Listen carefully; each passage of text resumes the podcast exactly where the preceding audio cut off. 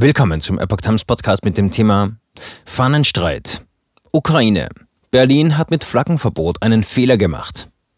Ein Artikel von Epoch Times vom 9. Mai 2022. Ukraines Außenminister spricht von einem Angriff auf jeden, der Europa und Deutschland mit der ukrainischen Flagge gegen russische Aggression verteidige. Die CDU zeigt sich enttäuscht von Scholz Ukraine-Rede.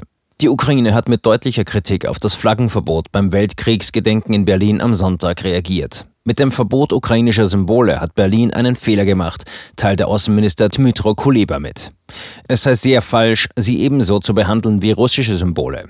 Friedlichen Protestierenden eine ukrainische Flagge wegzunehmen, sei ein Angriff auf jeden, der Europa und Deutschland mit dieser Flagge in der Hand gegen russische Aggression verteidige.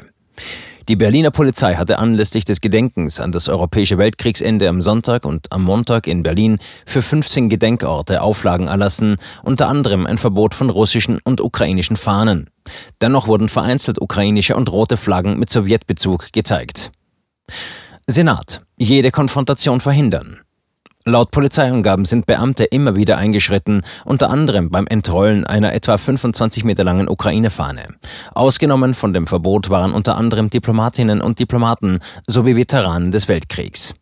Der Senat hatte die Auflagen verteidigt. Es gelte an den Gedenkorten, die sowohl an russische als auch an ukrainische Gefallene erinnerten, jede Konfrontation zu verhindern. CDU. Enttäuschende Scholz-Rede.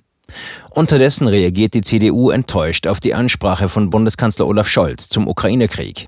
Wir freuen uns ja, wenn der Bundeskanzler sich mal äußert und eine Position bezieht. Aber ich finde, er hat das gestern mit wenig Leidenschaft getan, sagte CDU-Generalsekretär Mario Chaya im ARD-Morgenmagazin.